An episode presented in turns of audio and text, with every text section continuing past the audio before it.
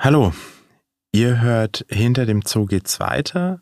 Ich bin Marco Dinter und ich melde mich heute mit einer Sonderfolge aus aktuellem Anlass. Seit knapp drei Wochen ist die Welt eine andere. Ich denke, der Krieg in der Ukraine hat uns alle erschüttert. Die ZGF ist seit 20 Jahren in der Ukraine aktiv, zum einen im Westen, in den dicht bewaldeten Karpaten, aber auch im Norden des Landes in der Polessie, einem der größten natürlichen Flussauengebiete Mitteleuropas. Und der Krieg ist auch hier in unserem Büro in Frankfurt deutlich spürbar. Viele der Kolleginnen und Kollegen haben direkte Kontakte zu den Mitarbeitenden in der Ukraine und im Eingangsbereich unseres Büros stapeln sich Hilfsgüter, die Kollegen dort sammeln und in die Ukraine schicken. Die ZGF-Teams sind praktisch dauerhaft im Einsatz, andere Projekte ruhen und wir versuchen, soweit es geht, Hilfe zu organisieren. In der heutigen Folge möchte ich euch einen kurzen Überblick darüber geben, wie es aktuell um die ZGF-Projekte in der Ukraine steht. Dazu spreche ich gleich mit Michael Brombacher, der ist Leiter des Referats Europas bei der ZGF und damit für alle Projekte in der Ukraine verantwortlich. Das Interview haben wir am 16. März 2022 aufgezeichnet.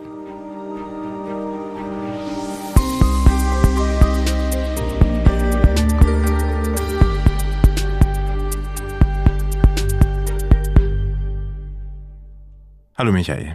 Hallo Marco.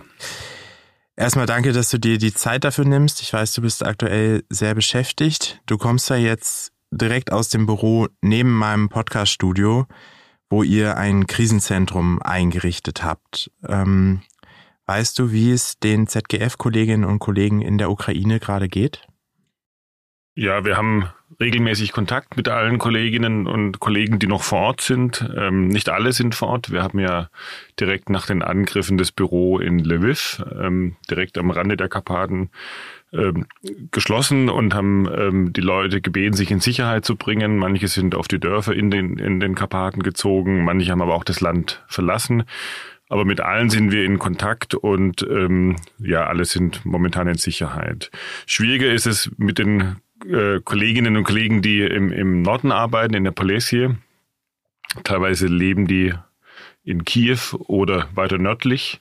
Und da sind noch Kolleginnen, die ähm, ja in einer schwierigen Situation sind und auch die Region nicht verlassen können oder nicht verlassen können, ohne dass sie sich in Gefahr bringen. Und wie ist die Lage in den Naturschutzgebieten selbst, äh, wo die ZGF sonst aktiv ist? Ja, natürlich ist ein normales Arbeiten nicht mehr möglich. Ähm, die ähm, Schutzgebiete mussten sich auf die neue Situation einstellen, auf den Krieg einstellen. Ähm, viele Mitarbeiter, also männliche Mitarbeiter vor allem, mussten, wurden eingezogen, mussten an die Front. Ähm, es wurden Straßensperren in den Karpaten errichtet. Die Ranger müssen an den Straßensperren Wache halten. Ein normales Arbeiten war eigentlich nicht mehr, nicht mehr möglich. Und auch wir mussten dann die Kooperation einstellen.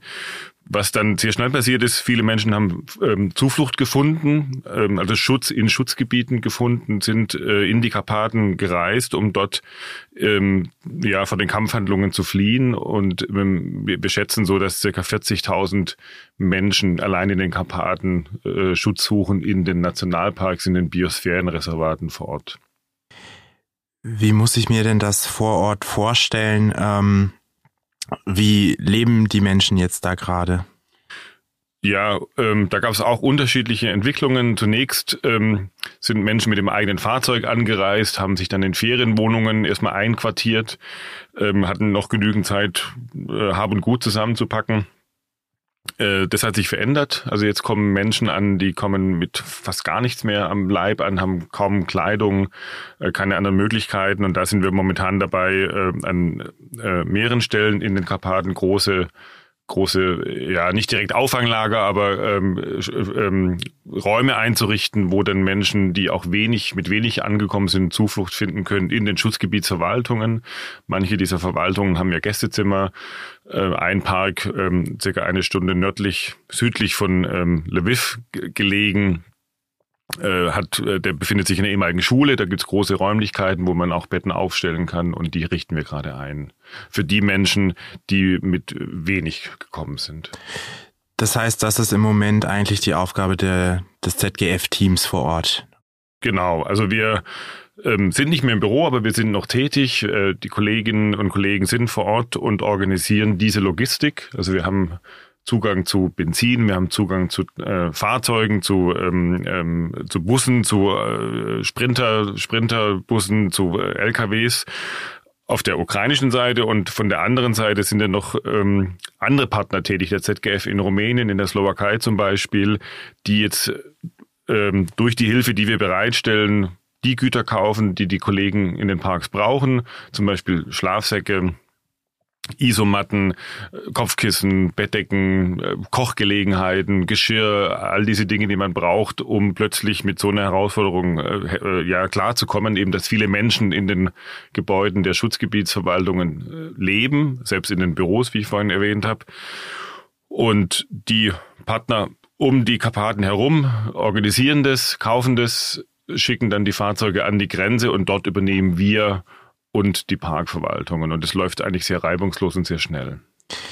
Du hast jetzt schon ein bisschen angesprochen, was gebraucht wird. Wie können wir denn generell den Helfern helfen? Also wie können wir den Teams vor Ort helfen? Was wird noch gebraucht? Die ZGF ist da sehr schnell aktiv geworden. Wir haben einen Spendenaufruf gestartet, weil wir sehr schnell gesehen haben, dass die Parks mit der Situation zu kämpfen haben, mit den vielen Menschen, die die Zuflucht suchen, äh, haben diesen Spendenaufruf veröffentlicht und haben da eben auch schon sehr viel äh, Zuspruch erhalten. Also viele Partner und Spender haben sich beteiligt und an dieser Stelle möchte ich mich auch bedanken für diese, für diesen überwältigenden Zuspruch, den wir da verzeichnet haben. Also wir haben ausreichend Geld momentan, um jetzt in dieser akuten Phase zu helfen. Wir können das, was die Parks brauchen, momentan kaufen und, und bereitstellen, zumindest für die nächsten Wochen zumindest für die nächsten Wochen, sagst du, wenn wir noch mal ein bisschen weiter in die Zukunft gucken, welche Auswirkungen hat der Krieg denn auf die Natur und auf die Ökosysteme in der Ukraine? Das ist schwer zu sagen. Also natürlich war es ganz wichtig, dass wir am Anfang akut in dieser Notlage helfen konnten. Das war ganz wichtig, auch dass wir zeigen konnten, wir stehen an der Seite der Schutzgebiete. Und der Fokus, unser aller Fokus der Kolleginnen und Kollegen hier bei der ZGF, alle Teams haben zusammengearbeitet, um jetzt akut vor Ort zu helfen.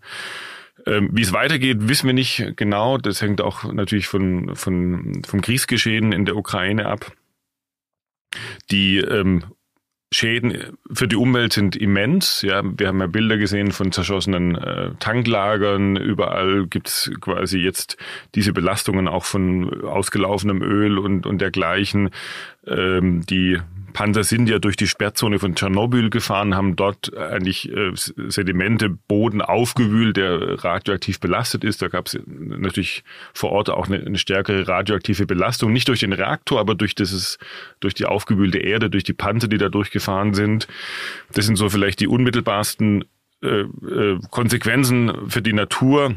Das sind ja Zerstörungen, die jetzt akut auftreten und dann aber auch noch lange Einfluss haben werden. Wie geht's denn mit den Nationalparks weiter? Die mittelfristig wird der Ukraine natürlich das Geld fehlen, um ihre Schutzgebiete zu finanzieren. Also jetzt wird es schon knapp. Wir haben die ersten Kürzungen im Budget. Es können nur noch Löhne bezahlt werden und die sind schon sehr gering. Also ein, ein, ein Ranger in den Karpaten verdient äh, den Mindestlohn. Das sind circa 220 Euro im Monat. Und momentan können nur noch diese Gehälter bezahlt werden, die sowieso schon nicht reichen. Und für alles andere ist kein Geld da. Also die Schutzgebiete werden mittelfristig ja kein Geld haben, um äh, ihren Betrieb zu finanzieren, um die Schutzarbeit äh, zu finanzieren, die Ranger, die Wissenschaftler, die Verwaltung, alle, die, äh, alle, die dort, die dort arbeiten. Und es wird sich dann verschärfen. Äh, die, die, äh, die Mittel werden nicht da sein und die Löhne werden nicht bezahlt werden können. Das ist das Szenario, mit dem wir rechnen. Das könnte auch dazu führen, dass äh, natürlich ähm, der Druck auf die Wälder steigt. Ja, man kann natürlich Holz verkaufen, zu Geld machen, wenn die Wirtschaft am Boden liegt und das ist zu erwarten nach diesem Krieg.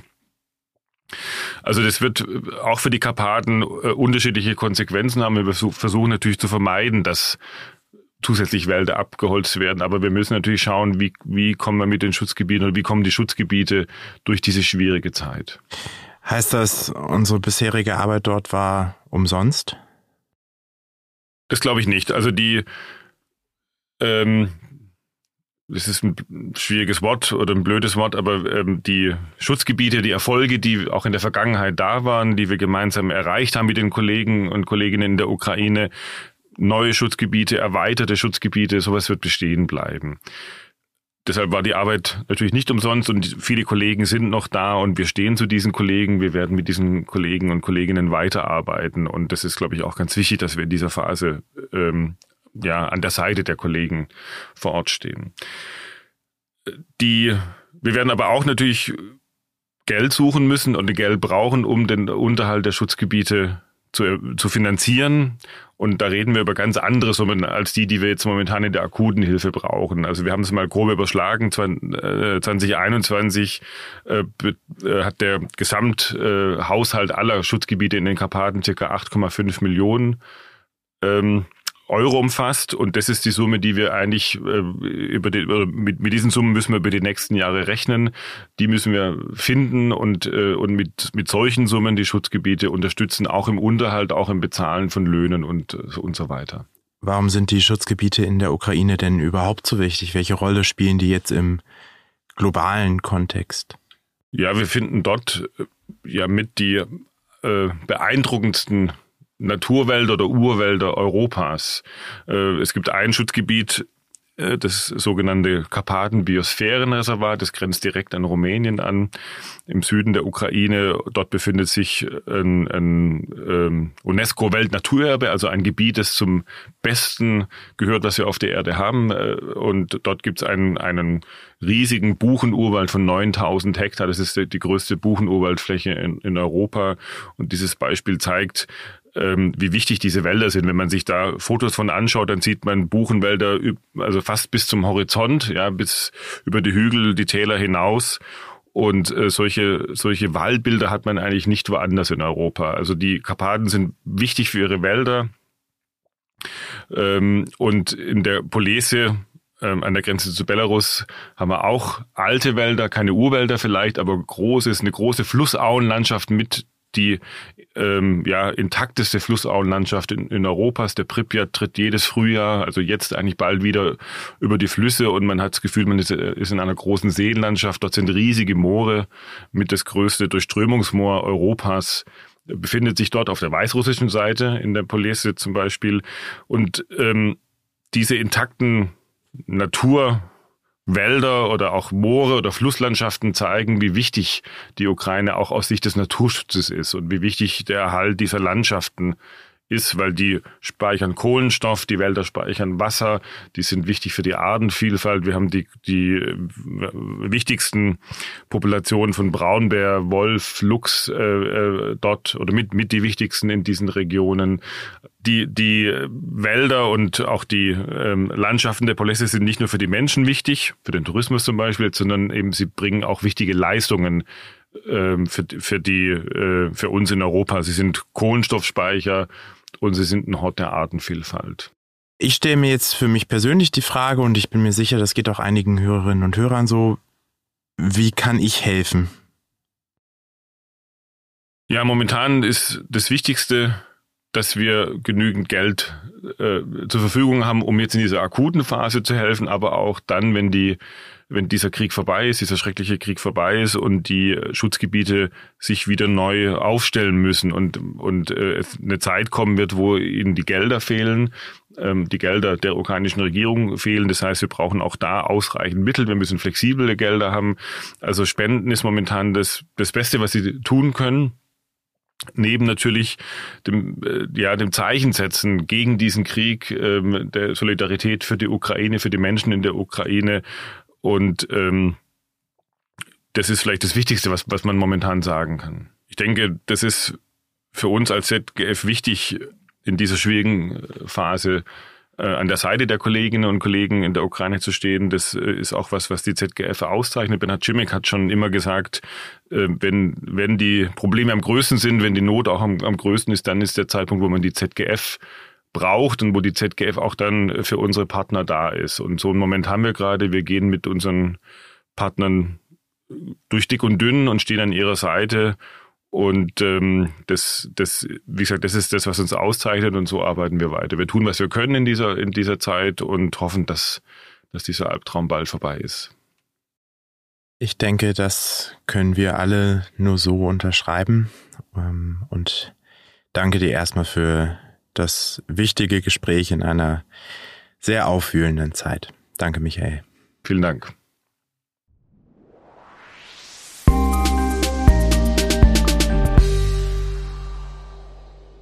Wenn ihr, liebe Hörerinnen und Hörer, unsere Arbeit in der Ukraine unterstützen wollt, könnt ihr das ganz einfach tun. In den Show Notes habe ich euch die Spendenaktion der ZGF verlinkt. Die Gelder daraus werden verwendet, um den Nationalparks und Schutzgebieten zu helfen, den Zulauf der vielen geflüchteten Menschen zu bewältigen, von denen Michael gerade gesprochen hat. Natürlich gibt es auch Zoos in der Ukraine, die von dem Krieg betroffen sind. Der Europäische Zooverband, die EASA, hat daher einen Hilfsfonds eingerichtet. Das Geld geht an die Zoos und ihre Mitarbeitenden, beispielsweise um Futter für die Tiere zu beschaffen. So kann die Versorgung der Tiere und die Unterstützung der Mitarbeitenden der Zoos sichergestellt werden, die gerade unter extrem schwierigen Bedingungen weiterhin ihre Arbeit machen. Wer diese Aktion unterstützen möchte, kann dies direkt im Frankfurter Zoo. Am Wochenende vom 25. bis zum 27. März werden wir den Zoo abends etwas länger öffnen, bis 19 Uhr. Und an verschiedenen Stellen im Zoo werden meine Kollegen und ich Spenden für den EASA Hilfsfonds sammeln. Aktuelle Informationen zur Lage in den ZGF-Projekten und zu den Hilfsaktionen findet ihr auf den Webseiten und Social-Media-Kanälen von Zoo und ZGF. Und auch ihr könnt auf Social Media oder bei Demonstrationen ein Zeichen setzen. Gegen den Krieg und für die Menschen in der Ukraine. Vielen Dank dafür. Mein Name ist Marco Dinter und wir hören uns das nächste Mal wieder bei Hinter dem Zoo geht's weiter.